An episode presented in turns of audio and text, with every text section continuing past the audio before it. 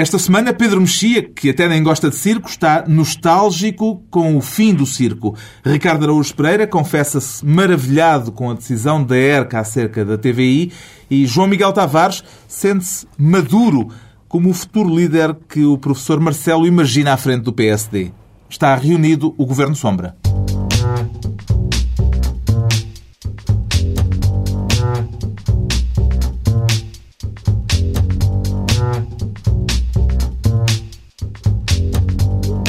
Viva, sejam bem-vindos. Depois de uma semana em que Sócrates propôs coligações à direita e à esquerda, daqui a pouco vamos discutir os cenários para o futuro governo legítimo neste governo sombra, com Ricardo Araújo Pereira, Pedro Mexia e João Miguel Tavares. O João Miguel Tavares, desta vez, ao telefone, a partir de Paris. Alô, bonsoir, Monsieur Tavares.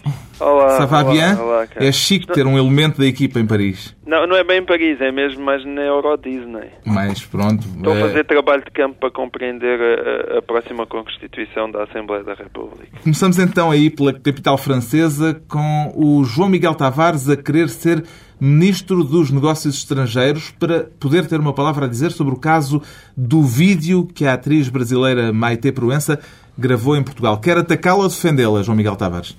Não, quer defendê-la, porque acho que fica-nos sempre bem defender uma senhora e, e por maioria de razão, a Maite Proença.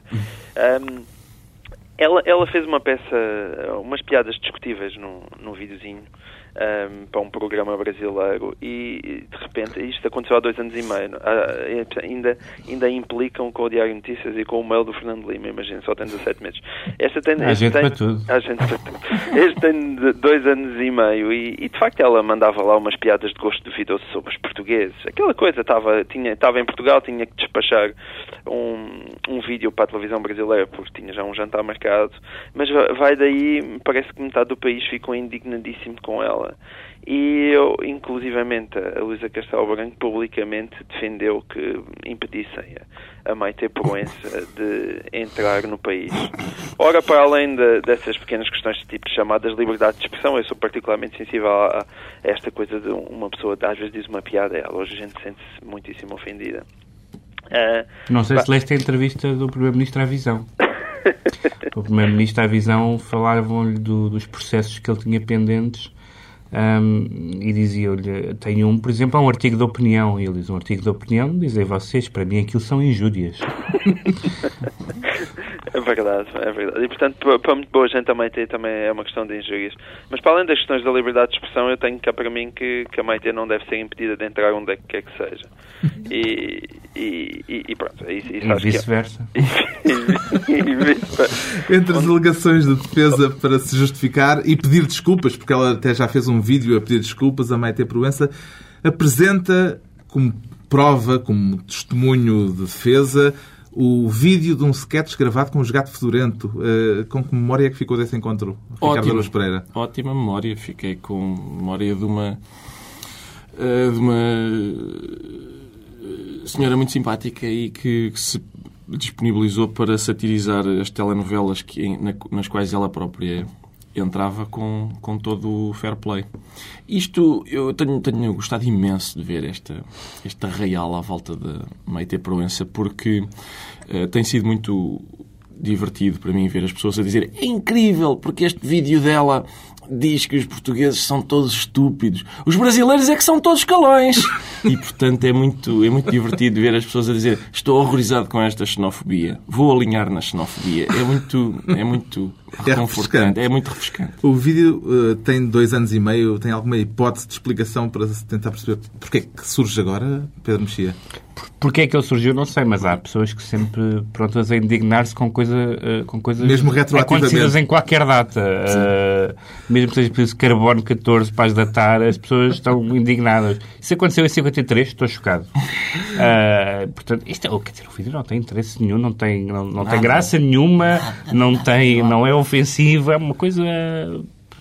É um não assunto, literalmente um não assunto. Bem, o que se calhar é assunto é a O que é reação. assunto é a é a indignação, não é? Não, ainda por cima há provas de proximidade da Maite, não é? Se não com Portugal, pelo menos com alguns portugueses.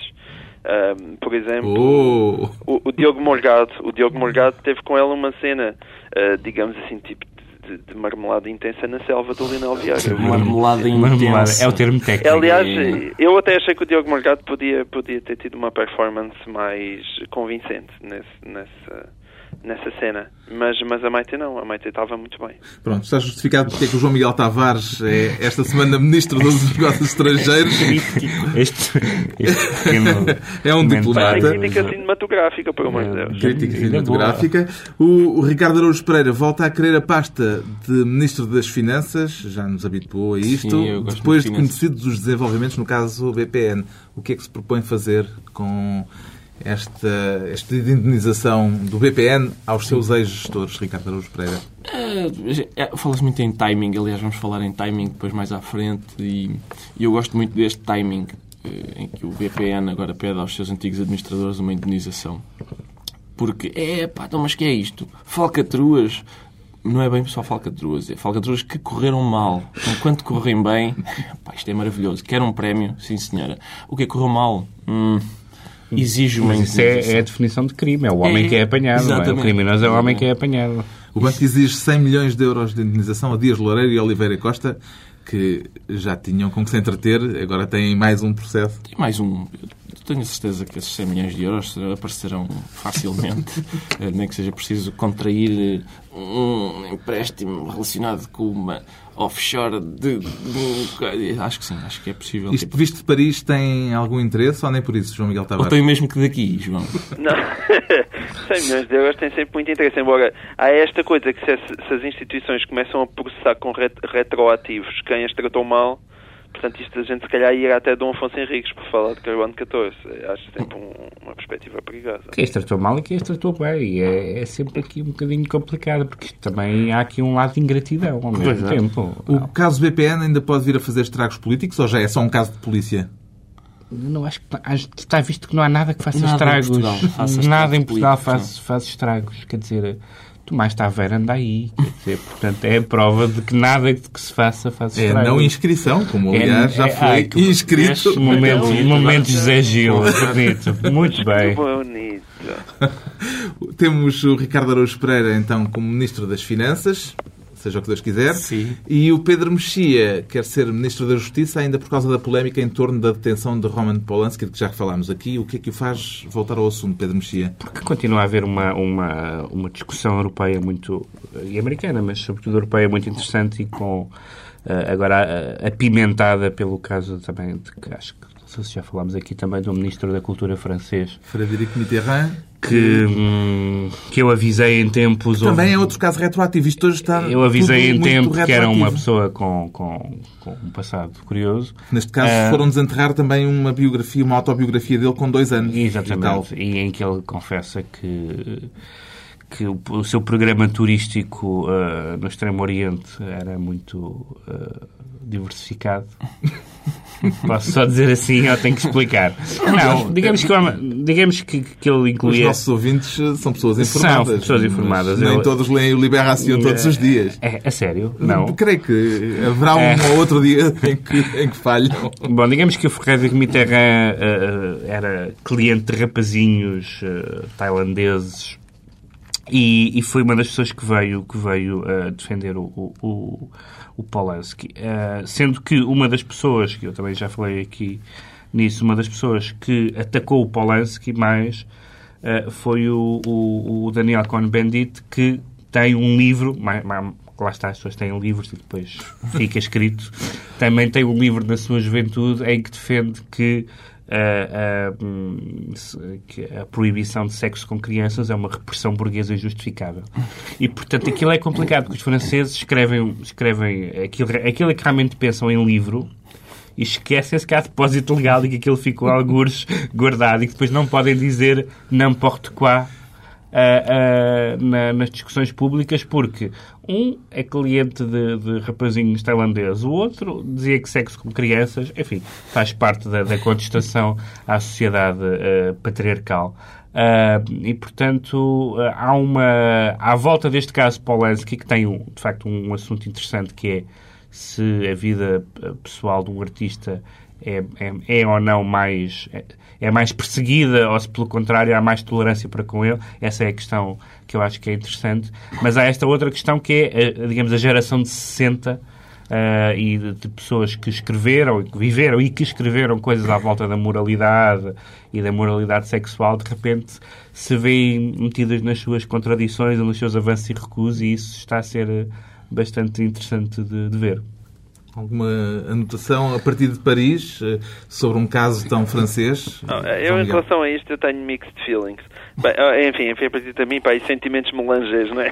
Melangês, Sentimentos melangês em relação ao assunto. Espera um, aí, tu se tens é, é... sentimentos melangês em relação a este assunto e estás na Euro Disney, eu chamaria as autoridades. o que é que ele estará a fazer? É verdade, é verdade. Olha, o que é certo é que eu podia estar no comboinho do Pinóquio e estou aqui a aturar-vos a vocês. O comboinho do Pinóquio?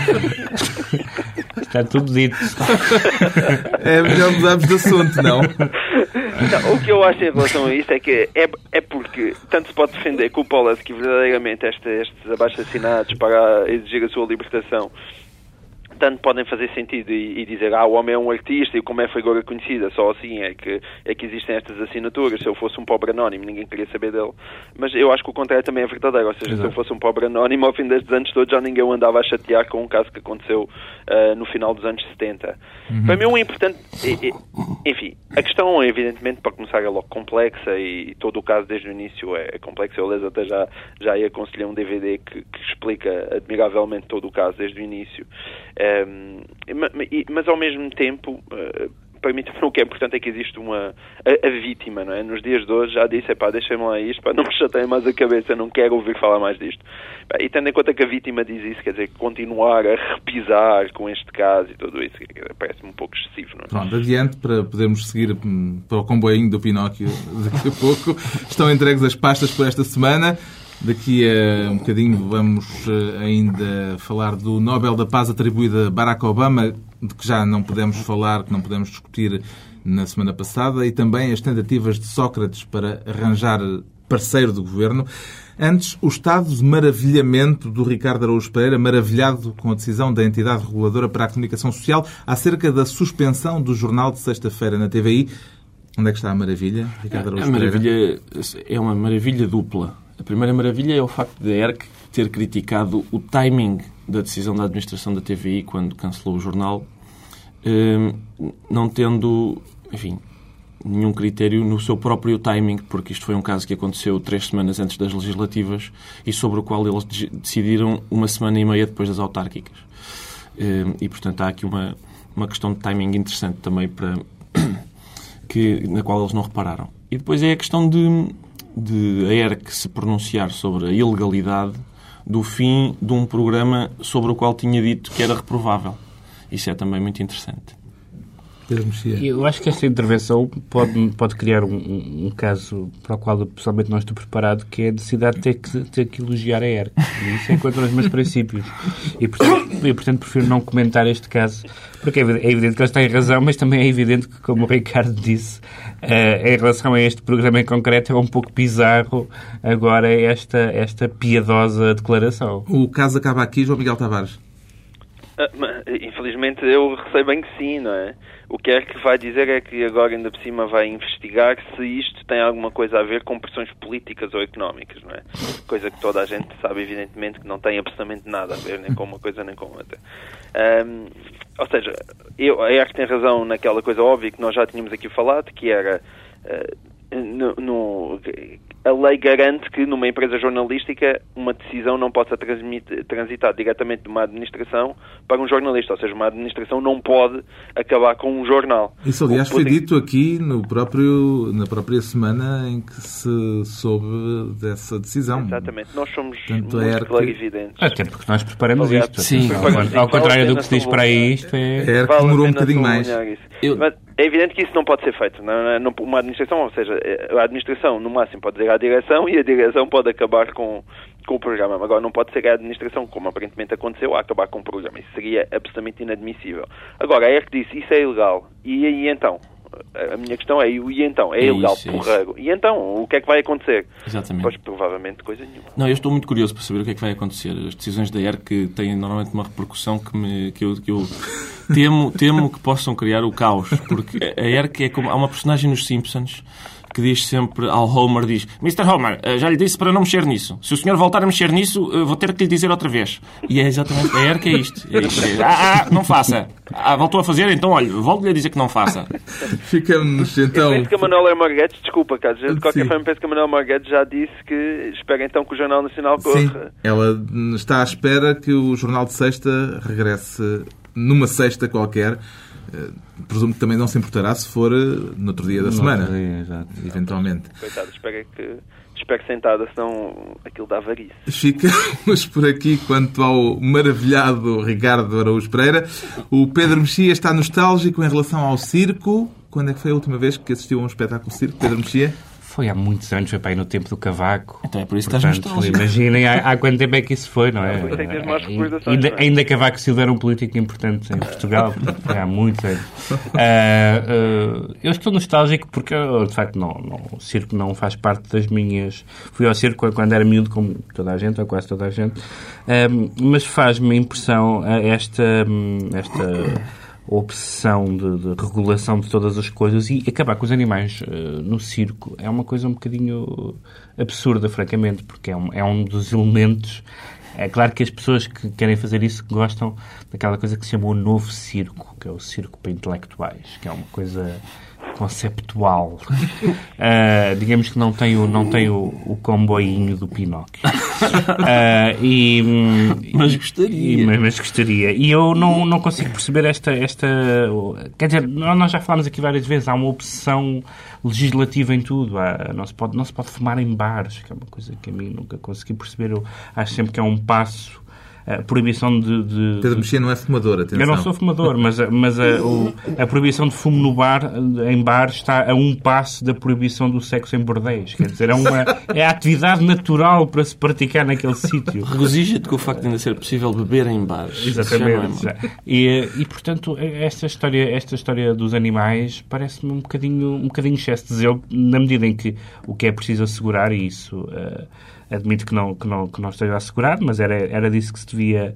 Era por isso que se devia zelar, era que os animais sejam bem tratados, essas coisas normais. eh, mas não a, não a proibição. Não, não, me parece, não me parece, francamente, que seja uma questão que esteja premente na agenda da- dos assuntos políticos. Ricardo gosta de Os circo? animais, é? Não, não sou especialmente Não são todos. não.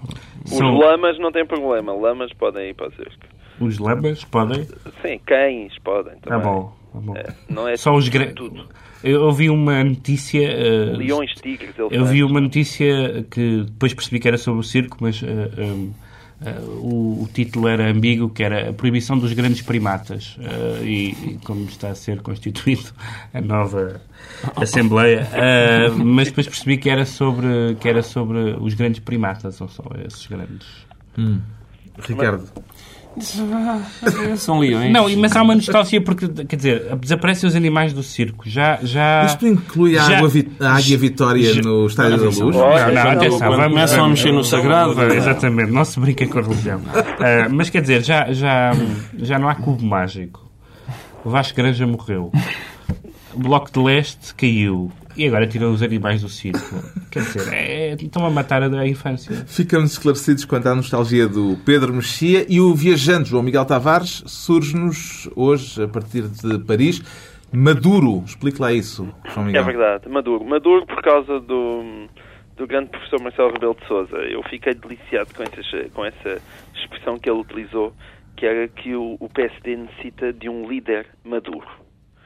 E é, e é bonito ver como, como o professor sabe dominar bem a, a gramática e o vocabulário, porque de facto é, é, é a forma de dizer que o PSD precisa de mim. Ahm, Nada de rapazolas. Acho que a frase completa foi precisa de um líder maduro que às vezes diga podes fazer, mas é proibido. Uma coisa... É porque, de facto, a expressão deixa de fora o Pedro Passos Coelho, ou seja, dizer que o, que o, DN, que o dizer que o, que o PSD precisa de um líder maduro é a mesma coisa que, que lhe chamar ao pé de Passo Coelho Tino de Range, mais ou menos como... Mas também deixa de fora o Nuno Moraes Charmente, que pode ser muita coisa, mas maduro também não é, é propriamente o adjetivo que a gente usa para o classificar. E a mesma coisa também do Paulo Rangel, tem muitas qualidades, mas maduro, mas maduro a, não é. Tu estás a ver isso como sendo um adjetivo. Eu acho que o, um maduro... Eu acho que o Sr. Marcelo disse o PSD precisa de um maduro. E um maduro não é propriamente... De um maduro. E, portanto, um aí, aí, vários deles podem não, candidatar. O maduro, o maduro, não, eu acho que é com adjetivo e bate tão bem com ele, né? com aquele ar bronzeadinho com que ele sempre aparece, aparece maduro. É, e depois, tirando estes, a gente pensa, sei lá, em Pedro Santana Lopes, ou Menezes, ou Ana Freire Leite, já não são bem maduros. É aquele, porque o, o passo entre o maduro e o podre é, é, muito, é muito pequeno, não é? Aquele, ah, esse já não está, aquele já, já não está maduro, já está podre, estava maduro ontem, mas agora estão podres. Portanto, uns estão verdes, os outros estão podres e o maduro é ele. Isto incluirá políticos com experiência de deputados durante, imaginemos, não, não é que eu me lembro de nenhum caso, mas de meia hora, por exemplo. Uh, um, um Chamado deputado Blitzkrieg. uh, será que cabe nesta definição de Maduro? Eu devo dizer que se, se, se me pedissem para escolher um deputado eh, de, dos que foram agora, dos 230 que foram eleitos à Assembleia da República, um deputado que eu gostasse de ver lá só meia hora, eu escolheria João Deus Pinheiro. e portanto, ele vontade, não portanto acho, acho bem, quer dizer, é, é, foi uma, uma escolha tão estapafúrdia, uh, foi mesmo ressuscitar, uh, aí sim os maduros no sentido do, da, do, da fruta tocada, não é? uh, do cavaquismo, que o facto de ele, estar lá a meia hora não me, não me comove especialmente e, pelo contrário, até, até me parece uma boa notícia. Nós estamos habituados a que isto seja feito pelos presidentes de Câmara. Uh, uh, provavelmente vai ser feito por Alberto João Jardim, que foi eleito também, e certamente não vai ser deputado. Um, mas o João Dos Pinheiro alegou, e isso é a parte sempre que eu gosto muito na política, razões pessoais. Sim que é, que é, que é razões pessoais. Eh, em, em, política, razões pessoais é o que responde nos inquéritos ou não sei, não responde. uh, é, um, é como se diz na Madeira, fuck off. Uh, não, não, ele não quis simplesmente dar cavaco. Hum. Foi uma visita de médico, não é? Foi, foi epá, vim cá só, está tá tudo bem, epá, muito giro. Buscar é... a mantinha, não é? Sim, exatamente. Cuidado que isso já é, deu um pá. processo e ele ganhou. Oh, já estou com saudades. Mas, mas é isso, foi, eu gostei muito daquele... Agora, em relação ao, ao, ao Maduro, é uma coisa interessante, o, o, o Luís Filipe Menezes propôs um líder jovem e fresco, uh, Marcelo Rebelo de Sousa quer um Maduro, e é, é muito interessante constatar que no PSD, isto é, assim, sempre foi assim, o PSD normalmente é diferente daqueles partidos em que os militantes se apoiam. O PSD tem militantes que não se suportam. Isso é, é acho que é desse, desse confronto permanente que nasce o, caos. Há um espírito dialético ali a, ah, ah. a borbulhar. Ah. Bom, fica esclarecido porque é que o João Miguel Tavares se sente esta semana maduro politicamente maduro. Posso, posso só detalhar, só para, só para registrar que quando o Deus Pinheiro eh, avançou com os motivos pessoais, eles quiseram, quiseram saber que motivos eram esses, se eram motivos de saúde ou, ou outros, e ele disse, tentando conter o riso, disse: Enfim, não tenho nenhum cancro, nem nada. É sempre, o cancro é sempre tão divertido que. Daqui a pouco, planos para a formação do novo governo, neste Governo Sombra. Os ouvintes com opinião podem exprimi-la no blog governosombra.tsf.pt. Antes, ainda falta fazer eh, o balanço breve do debate em torno da atribuição do Nobel da Paz ao Presidente dos Estados Unidos. Como é que comemorou a escolha eh, de Barack Obama, João Miguel Tavares? Oh, abri a minha melhor garrafa de champanhe.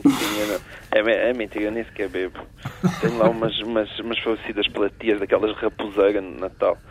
Mas nem, nem sequer essa abri. Não, eu acho que o Barack Obama merecia evidentemente o Nobel, mas era o da literatura, pela qualidade dos discursos. Sim. Isso aí, isso sim, faria todo sentido. O meu problema é que eu, embora seja um, um genuíno obamista e, e, ainda não me tenha passado ao fim de, de, nove meses, estando toda a gente muito apressada a que por esta altura ele já tivesse feito a, a, salvação do mundo e toda a humanidade tivesse ascendido aos céus em corpo e alma, ele ainda não teve tempo, de facto. Mas. Foi só uma, uma questão de falta de tempo. uma questão de falta. Mas oh, há, há uma coisa que é. Um, eu acho que a campanha do Obama, apesar de tudo, é realmente uma campanha especial. Não acho que vale um Nobel da Paz, embora aí acho que sim. Mas quer dizer, a argumentação que foi usada pelo comitê nem sequer foi essa, não é? Há uma nova forma de fazer política, a história da, da proliferação nuclear e tudo isso, dar, dar uma, uma justificação internacional do, do, do Nobel ao Obama parece-me completamente absurdo. Que, é este prémio não, não pode vir a ser embaraçoso para o Barack Obama no momento em que ele eh, tiver de se reunir com os generais lá no Pentágono? Ah, nisso o Washington Post teve uma pequena frase, mas é uma frase genial que resume tudo, que dizia assim Barack Obama ganhou o Nobel da Paz, mas a culpa não é dele. Pedro Mexia, eh, como é que... Eu fiz uma lista uh, quando soube a notícia... Uh, e acho que todas essas instituições estão neste momento em falta. E escrevi os Globos de Ouro da SIC, Miss Universo, Príncipe das Astúrias, Prémio de Romance da Associação Portuguesa de Escritores e o Skin de Ouro. Ah, todas estas instituições neste momento devem estar envergonhadas por não se terem lembrado de o, de o, Ainda vão a tempo, de o premiar a tempo, porque o que é engraçado em relação ao Obama e aos, e aos obamistas, e eu volto a frisar o meu a minha simpatia pelo Obama e a minha antipatia pelos obamistas, exceto aqueles que fazem parte deste programa, como é óbvio, um, é que qualquer uh, coisa que ele ganhasse, qualquer elogio que lhe fizessem, qualquer coisa boa que viesse na direção dele, seria considerada normal e aceitável. Ou seja, é uma espécie de inimputável no sentido positivo da palavra. Geralmente os inimputáveis são pessoas tão uh, obnoxious obnóxias, obnóxias. são tão obnóxias que, que, que, nós enfim, já não ligamos ao que lhes acontece. Aqui é o contrário, é uma pessoa tão boa, é o Dalai Lama, é o Dalai Lama, uh, que qualquer coisa boa que venha em direção dele é considerada, e eu tenho visto felizmente algumas pessoas,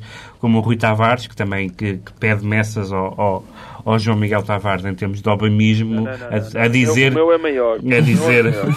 o meu é maior. Não, João Miguel, isso não... Esta conversa está a degradar-se. Eu, eu, eu, para aí não vou... O Tavares no início apoiou John Edwards. Pá, não esquecer, não esquecer. Mas alguém dizia com, com, com graça que este prémio Nobel foi, na verdade, um prémio Nobel da Química. Porque o que, o que, foi, o que foi premiado foi a química de, de Obama. Ou seja, as pessoas... O Obama, como se, como se viu, aliás, neste programa no, no João Miguel Tavares, o Obama transmite uma sensação às pessoas que não, ainda não é nada, mas é uma química, é como a atração sexual, é uma química. As pessoas ficam alteradas com ele à espera de coisas boas que vão acontecer. É uma química que tu costumas apreciar, que, que ainda não. Qual, qual delas? a sexual. E eu, ao contrário do resto da humanidade, queres dizer, portanto. Ricardo Araújo Pereira, que prémio é que dava ao Obama? Todos estes que o, que o Pedro referiu, eu já, aliás, escrevi justamente isso em sede própria. Isto é a prova que, enfim, les beaux esprits se rencontrent. E, e, mas Nós é isso, estamos fiquei, a falar francês em homenagem a ti, João Miguel. Fiquei muito desapontado, por exemplo, que o júri da Miss Portugal não tivesse ainda eh, coroado Barack Obama. Mas, ao que parece, a, a candidatura, a, as candidaturas para o Prémio Nobel da Paz são apresentadas em fevereiro. E Obama tomou posse no final de janeiro. Portanto, há ali um espaço de duas ou três semanas em que ele terá feito o suficiente para eh, merecer o Nobel da Paz. Tendo em conta que, em princípio, nessas duas ou três semanas, ele não fez nada, nem retirou tropas, nem, nem, nem ordenou invasões, não fazer nada. Pode ter sido por isso. Não é mau, atenção, não é mau. Reparem, o Kissinger ganhou este mesmo prémio. E quem é que merecia mais? Comprou o Bupa, o cão português, cão de água português, pode ter sido. Com, sim, comprou o cão, se calhar foi nessa altura que ele comprou o cão. Uh, pode ter sido isso. Hum. Está tratado do dossiê Obama. Falemos agora do governo PS em formação. Já tem aí os nomes dos ministeriáveis, Pedro Mexia? Não, eu gostava, eu gostava bastante. Não, eu estou muito, muito, muito intrigado com esta política de, de, mão estendida. Como é, como é que... Mão estendida. De mão estendida a política de mão estendida é um, é um, é um conceito muito interessante e, muito, e que tem muito a ver com a personalidade dele, que é uma pessoa digamos, franciscana e, e... A mão estendida normalmente é para pedir, não é para dar. Pois é, além, além dessa... Na legislatura anterior era a mão estendida para malhar e agora é a mão estendida para pedir. Mas ao mesmo tempo vimos que, que ele, que José Sócrates não pôs de parte inclusivamente coligações, foi, foi, foi mesmo isso que ele disse. Ou seja... O deputado António Filipe uh, tinha uma anotação no Twitter, deputado do PCP, a dizer a perguntar-se o que é que aconteceria. Tu segues António Filipe. O que é que aconteceria, perguntava António Filipe, se todos os partidos a quem o, primeiro, o, o secretário-geral do Partido Socialista propôs coligação, se todos eles tivessem eh, vindo a aceitar a Era a? União Nacional, Era já foi, já, já foi lindo. feito. Isso sim, isso é que era política da boa. Eu estou ainda chocado com o facto de um deputado do PCP ter Twitter, mas vamos avançar. Vamos avançar. Eu, eu, eu, pessoalmente, o que me espanta aqui é que eu nunca tinha visto a história da carochinha, do quem quer casar com a carochinha, aplicada à política nacional. Mas, ao mesmo tempo, também relembro que na história do quem quer casar com a carochinha, o pretendente acabava sempre dentro da panela de água quente e nada bom lhe acontecia. De qualquer forma, há aqui uma coisa que me consola, que é que o Manuel Alegre, né, por esta altura, também já deve ter desenvolvido dermatite, uma daquelas coisas, uma daquelas que dá imensa coceira, porque aqui, mais uma vez, vê-se as convicções ideológicas de Sócrates a virem ao de cima em todo o seu esplendor. Eh, tipo, ok, quem é que vem aqui dar uma ajudinha para eu mandar nesta cena outra vez? Não interessa quem, não interessa o que é que vocês pensam, o que interessa é mesmo que deem aqui uma ajudinha. Qual é o E, aspecto ou mais- então ele estava com tantas saudades de delegar e que agora basicamente já ninguém o paga. É com- Isso acontece às vezes. Tá- Qual é tá o no aspecto mais sensível na constituição da futura equipa governativa? Um Ministro dos, dos assuntos parlamentares. Por, na medida em que. O- Ontem havia a especulação, até foi feita na televisão, de que eh, Alberto, eh, Alberto Martins, não tendo sido reconduzido como chefe da bancada Seria socialista, seria eventualmente Mas, atenção, já o se novo nota- ministro dos Assuntos Parlamentares. Já se nota que Augusto Santos Silva adotou uma, uma, enfim, uma postura mais moderada. Hoje, hoje no, no jornal, no jornal ele dá uma entrevista em que é muito mais eh, suave. Ele diz: Manuela Ferreira Leite parece uma anarquista espanhola. É isto. Vê-se que há aqui já um novo espírito. Um novo espírito Espanhola, ainda por cima toca. espanhola, que é para, para irritar a sério. na ferida. Hum. Mas peguem lá, desculpem lá, essa aí perdi. Desculpem lá que eu consegui vir para um único hotel ainda no século XXI que não tem internet e tenho andado muito ocupado com o Rato Mica nos últimos dois dias. Quem é que é o próximo líder Sabes da que há bancada gente presa, há gente presa por menos. Do PS é o Francisco Assis. Do PSD não se sabe ainda. Francisco Assis, é? Sim, Voltou sim. um Cá está, cá então. está. A Vês? política, é a política franciscana. É É, a minha, é a minha tese. Bom, já estamos a aproximar-nos do fim da reunião, já só temos tempo para os decretos e começamos por Paris. João Miguel Tavares, eh, com o decreto de que se faça um filho em Capa- Paris. Não, Capariz Hilton. não, não. Então. Que bela piada esta. Ah, não, que se é porque esta semana saíram notícias, ainda quando eu estava em, em Lisboa, que 2009 corre o risco ah, de ter menos de 100 mil nascimentos. E, ou seja, isso é um, um escândalo ah, nacional e é mesmo um, um dos números mais baixos de sempre, basicamente. Ou seja, o- basicamente o, o, o macho lusitano anda a trabalhar mal e é o decreto, quer dizer, é mais um desejo do que uma imposição, que se façam filhos. E não sei o que é que o Pedro Mexia ainda está à espera, basicamente. Todos nós já Não, fizemos o não, nosso contem- não contem comigo. Ah, O Pedro Mexia, por sua vez, decreta todo e qualquer filme com Edward Norton, incluindo este que está agora em cartaz em incluindo, Portugal. incluindo este que se chama Orgulho e Glória. De facto, o Edward Norton eh, consegue qualquer filme em que ele entra eh, eh, vale, vale, vale a pena. E é uma. um- Tirando o incrível Hulk. Tirando o incrível Hulk.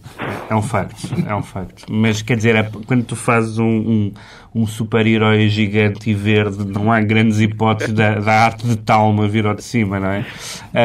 Mas o, o, o Edward Norton é um daqueles eh, pouquíssimos atores pelos quais eh, vale a pena ver, ver qualquer filme e é um, e é um, e é um ator que que tem uma característica muito interessante é que escolhe sempre papéis onde há um conflito um conflito moral ou ético na, nas personagens e, é- e ele consegue dar isso e isso é uma das marcas dos grandes atores como Al Pacino faz, por exemplo sem, sem, sem palavras, basta olhar para a cara dele em certos momentos eh, do, do filme e to- toda a história, toda, todo o drama ético do filme está ali naquela cara e é, e é de facto um O filme em espantoso. exibição neste momento. Chama-se Orgulho e Glória. Não é um filme extraordinário, mas, vale a pena. mas, mas vale a pena por causa dele.